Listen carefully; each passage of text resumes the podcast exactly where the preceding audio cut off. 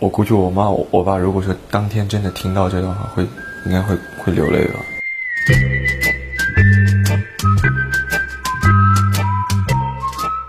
欢迎收听微微的抓马，聆听戏剧人的私房故事，散场后的精彩生活。我是爱聊天的微微。今天的抓马，我们请来了一位挺特别的嘉宾。为什么这么说？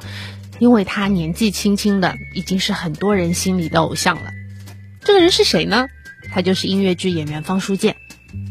因为现在这几年上海的音乐剧市场还挺火的，也有越来越多的人特别喜欢走到剧场里头去看一些音乐剧的演出。可以说。呃，音乐剧演员的关注度真的是越来越高了，而且前几年方书建就参加了《深入人心》这个电视节目的第一季，在这个之后，他也是受更多人的喜欢了，而且在后面的好多年，他也接受了各种各样媒体的采访，所以我就在想，应该聊些什么好呢？前两天正好是三八妇女节，正好呢，我又知道，在方书建的生命里面有两个对他非常重要的女性，就是他的母亲，还有他的。专业老师方琼，说到妈妈，你会想到什么？我们一般都是说妈妈给了我生命，给了我很多的母爱，我想要好好报答她，很感谢妈妈之类的。但是当我问方书建，你觉得你妈妈是一个什么样的人？他的答案还挺出乎我的意料的。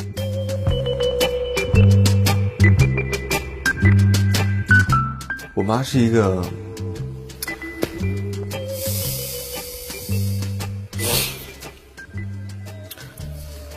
我妈是一个很就是会，她自己会舍不得花一些钱，因为我家条件其实并不好的。我考上海音乐学院的时候，我家是借钱给我考试的，那我也不知道我为什么，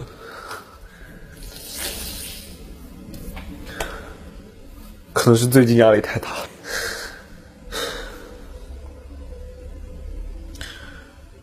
哎呀，我真的是看不得他，他这样。就是我妈去买衣服的时候，就是哇，真的很喜欢，就是你知道，反复拿着，对，就那种感觉。然后我说你买吧，就但是我那个时候又没有自己的那种挣钱的能力，我觉得说那句话是没有底气的。你凭啥让他买呢？你平常那么有底气的让他买呢？像这几年我有能力的时候，回家的时候，我就会带他去买衣服。有的女生可能就是我以后就是结婚生子，陪伴丈夫，忙好家里的内分内内务的事情，然后丈夫回来给她烧饭做菜。但是我妈，她是想做一番事业，去想去活出自己想要的人生的。一种状态的，所以我觉得他牺牲了他自己这一部分的需求。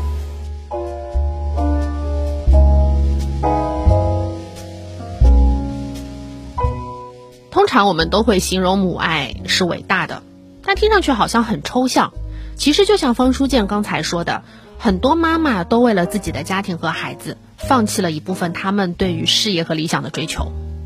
比如我身边也有一些这样的妈妈，他们有的是把自己经营了好多年的店关了，有的延迟了自己毕业的时间，还有的甚至是辞了工作。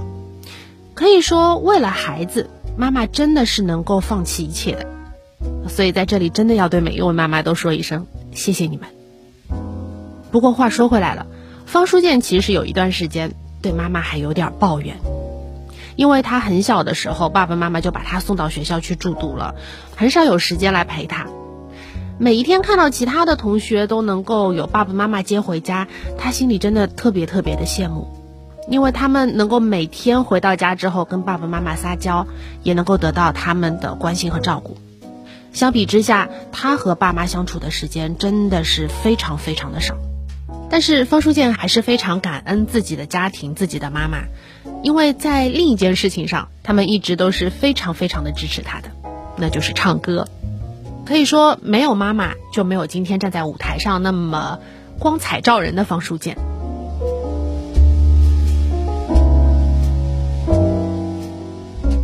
我记得那个时候我还在乡下的小学，农村的一个小学里面，然后那个时候是在学校里一个校园十佳歌手比赛，就上去唱了一首《数鸭子》，门前大桥下游过一群鸭，快来快来数一数二四六七八。然后我记得我那天发烧，发烧请假，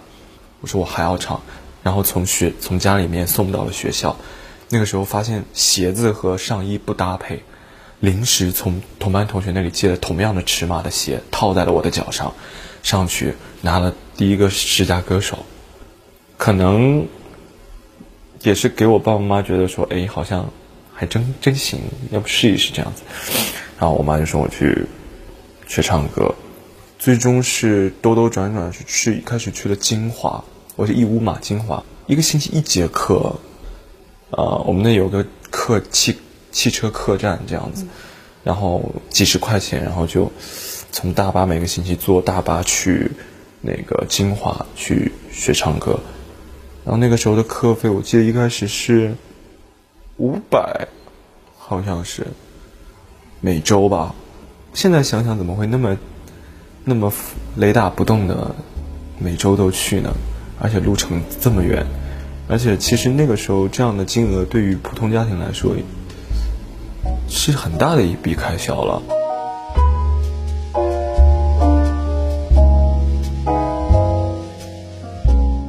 我看到有很多家庭因为经济关系，没有能够一直支持孩子去追求自己的梦想，而孩子呢，可能这辈子都会有一些遗憾。不知道方书建的妈妈是出于什么样的考虑，才那么支持他学唱歌？也许是因为他自己觉得挺内疚的，想要在某一些方面。给予孩子一些补偿，还是说他真的觉得儿子有这方面的天赋，一定不要浪费了。不管什么样的原因吧，我觉得父母真的是他最强大的后盾了。方书建说，他小时候会参加各种各样的唱歌比赛，所以妈妈也陪着他去了不少的城市。但是那时候的他没有想着怎么样可以跟妈妈变得更亲近一些，更多的是想着怎么样才能够得到一个更好的名次，拿一个更大的奖。一直到他慢慢的长大了，渐渐的跟妈妈之间的感情也越来越亲近了，对妈妈的依赖也越来越多了。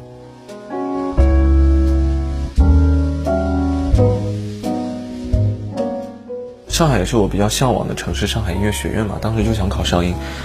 就来上海租房子了。我们俩拉着行李箱，记得非常清楚，那个时候人生地不熟的，在上海的淮海中路上面。汾阳路上面，那个时候，我们俩找房子，找找租的房子，拉着行李箱在大街上面这样走到很晚，带着让中介带着我们看房，这家，哎呀不满意，又去另一家，也不舍得打车，就觉得说要节省，那个时候就在大街上走，就住在上音后面的那个淮海中路上一个小区。很小，非常小。就那个时候是我跟我妈，我觉得独处时间最长最长的，因为我修了修了半年的课，义乌那边上课，来上海好好的备战考艺考这件事情，然后妈妈就放掉了那个生意，陪我过来了。就我妈其实特别不习惯的，她在她自己的那个生活环境里面生活了那么多年，突然要跟我来到这样的。一个城市，谁谁都不认识，生活习惯也不一样，啊，也没有朋友，就是在出租的房子里面，就是每天等我回去就帮我做饭这样子，就希望我吃的好一点，然后每天早上就是蓬头垢面的，因为他说我也不见人。最多就是扎一个头发，穿一身睡衣就出去买菜了。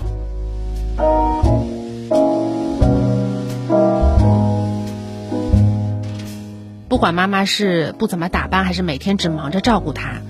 在那一段时间里，我相信方书建眼里的妈妈一定是最美丽的，而且也给了他足够的动力和信心。再回过头来，可能他也很难想象，如果那时候没有妈妈一起陪着他到上海，没有妈妈照顾他。他在外面学完了一整天的专业课，回到出租屋之后，只有一个人孤孤单单的，也没有热腾腾的饭菜，再加上要面对考学的压力，他一个人到底怎么才能熬过来？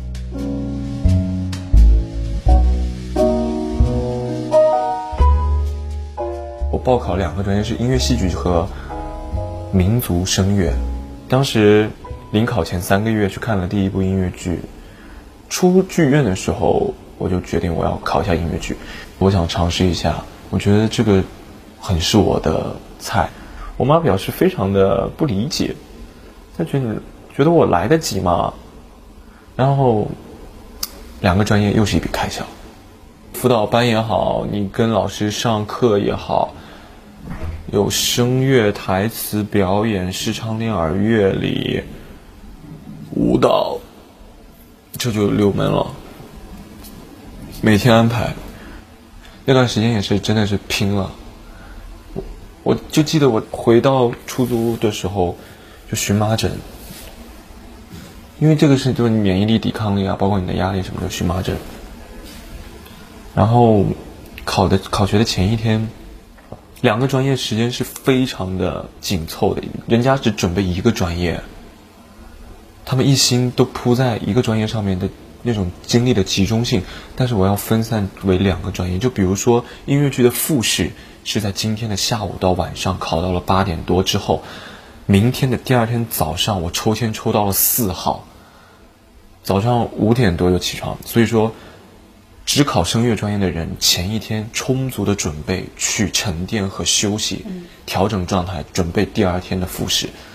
那么我是第二复试音乐剧考到了晚上之后，我回家之后，有一有一个民族声乐有一个环节是初试过了之后，他会给你一份新的谱子，就是那种很小众的民歌，让你现学复试的时候唱。我那天回去了之后就去学我，但是我就很焦急自己来不及这样子。那天到凌晨一点多的时候还在纠结，我到底明天要不要去考复试，还是我直接就放弃了，就不要这个名额了。让我说还是要去一下，要不然你所有前面全部打水漂，我也不希望让家里人觉得说这个钱白花。还有一次上乐理。租的房子下面就是地铁站，坐地铁回来之后很委屈，就是我记得发生了什么，但是我现在不想说，就是一件非常让你委屈的、非常非常非常委屈的事情，我觉得也让我非常受伤的一件事情，我就坐在地铁站旁边哭了，坐了一个小时，我希望把自己的情绪调整好，哭完了。再回到房子里面，因为妈妈是看不得这个的。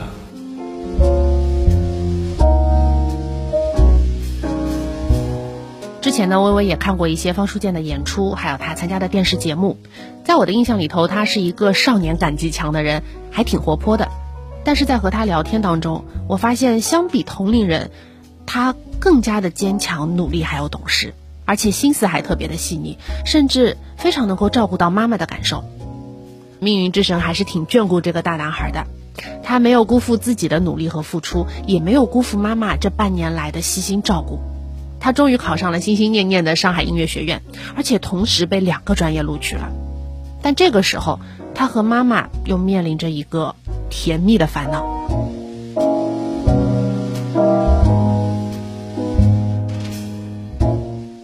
我考学的时候，我两个专业我都考出来了，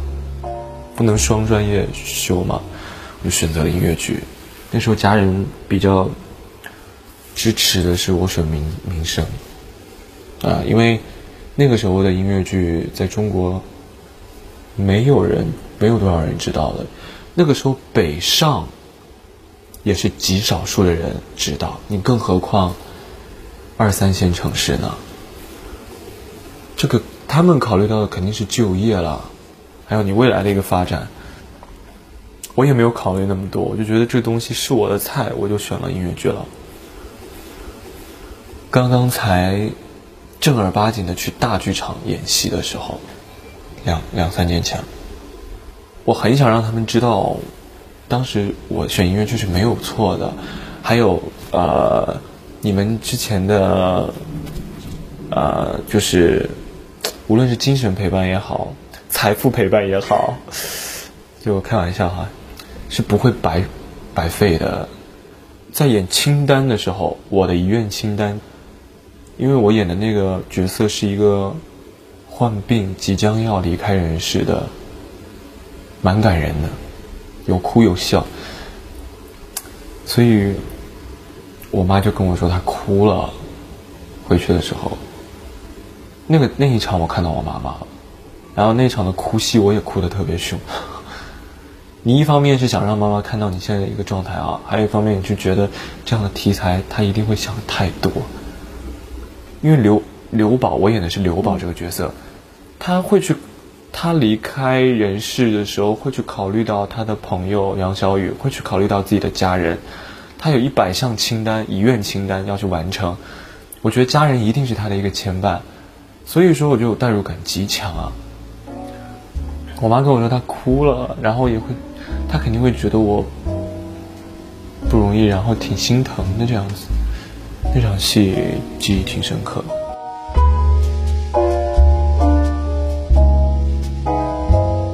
方书建告诉我，他的妈妈其实是一个非常典型的中国妈妈，就是她不太会用语言来表达对孩子的爱，可是你又明明可以从他的一些动作，还有他对你的照顾、体贴和关心当中，感受到那种满满的爱。这些年，方书建的工作也是越来越忙了，跟爸爸妈妈见面的次数也越来越少了。所以，只要有机会，他们聚在一起，总是会坐下来聊聊以前的事儿。当我问到对爸爸妈妈的感情的时候，我觉得这个大男孩好像想要表达些什么，又好像有点害羞。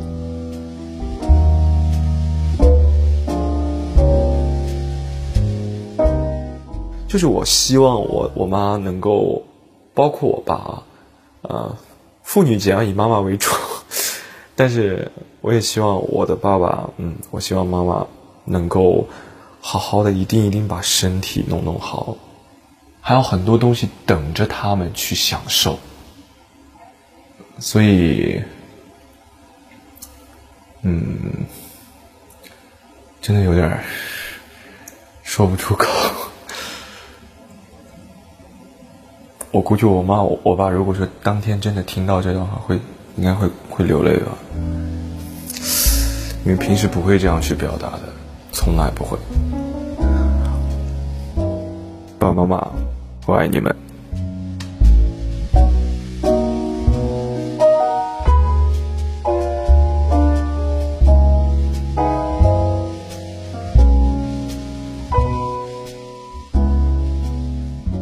看着眼前的这个大男孩，终于带着一点羞涩把我爱你三个字说出口的时候，我还挺感慨的。因为你想想，在我们中国有多少孩子每天都能把“爸爸我爱你，妈妈我爱你”挂在嘴边呢？多数时候，我们还是会把这一份感情藏在心底。今天，方书建终于把这三个字说出了口，也是他作为儿子对爸爸妈妈的一份感恩之心吧。刚才我们也说了，妈妈对于我们来说就是给了我们生命、给我们无微不至的照顾和陪伴的人。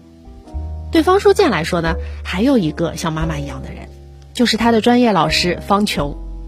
方老师啊，是一个大名鼎鼎的歌唱家了，在名师的课堂里头，不知道他会是一个怎么样的学生呢？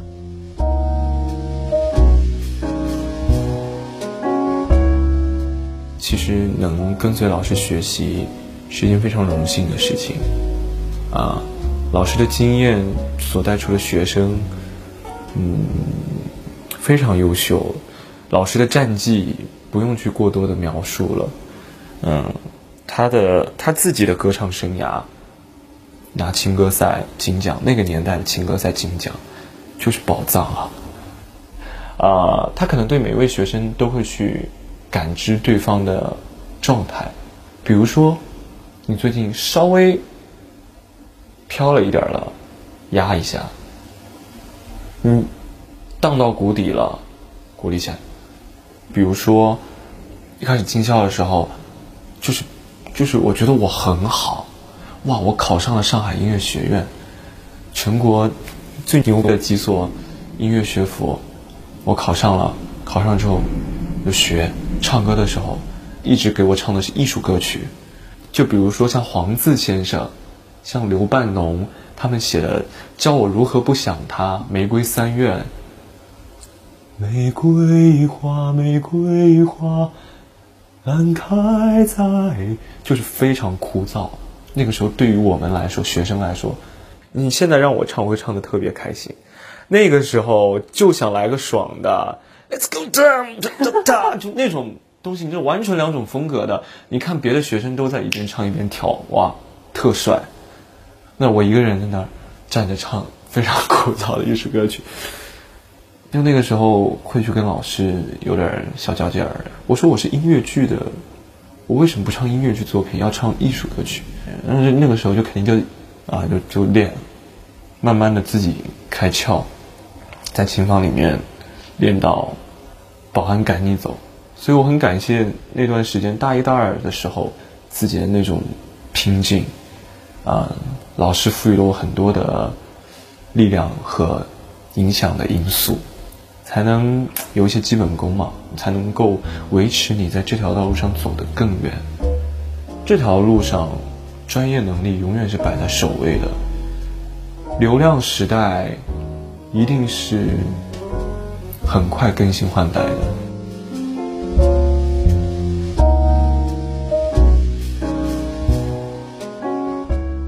如果说自己的妈妈对于方书建是在精神上的鼓励，在经济上面的支持，那么方琼老师就是在他专业上面给他指路的那个人。哎，你别看方书建年纪不大，但是他挺懂事的，而且很清楚自己应该怎么努力。所以，虽然专业课特别的枯燥，老师对他的要求还挺高的，他还是坚持了下来。一定会有人问：哎，伟伟，你不是说要告诉我们方琼老师怎么像一个妈妈一样来对待他吗？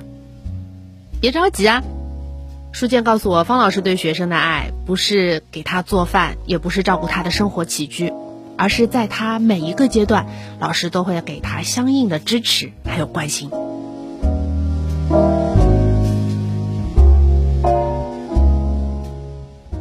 赵氏孤儿在上海文化广场演的那天，他来看了，他给我买了一盒玫瑰花，非常大，非常大，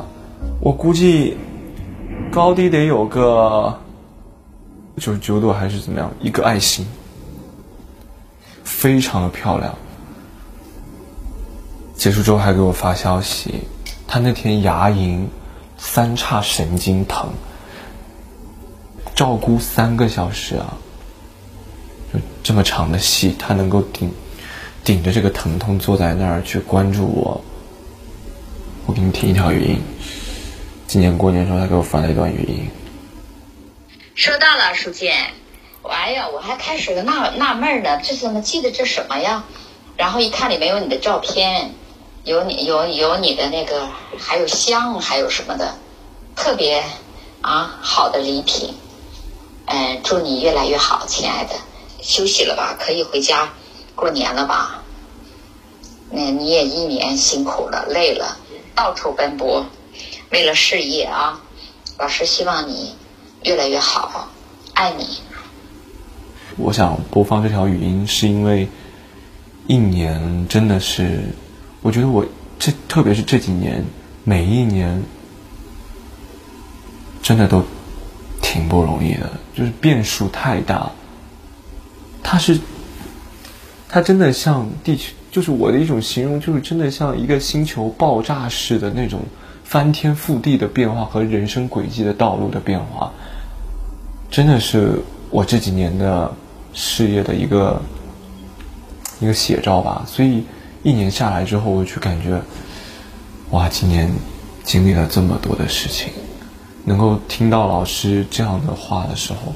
会觉得他真的是在默默的关注你，也给到了很大的慰藉的。所以我说他就像是我的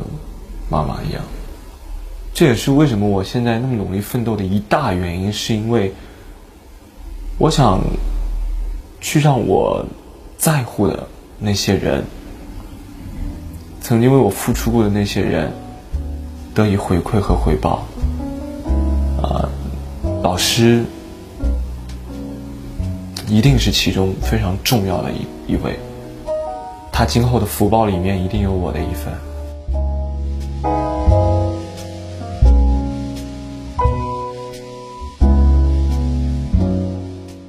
其实这次聊天是我和方书建的第一次见面。之前虽然会在电视里或者舞台上看到他也会听一些朋友聊起他我还是在心里面想象着他会是一个怎么样的人，会不会有那么一点架子？毕竟他人气也很高嘛。但是没想到，从我开始和他聊天一直到结束，我都觉得他是一个非常懂得感恩又很明事理的男孩子。虽然他的艺术道路还有他的未来才刚刚开始，可是我相信有这么好的家庭，有这么给力的老师，还有那么多支持他的观众，他以后的路一定会更加精彩。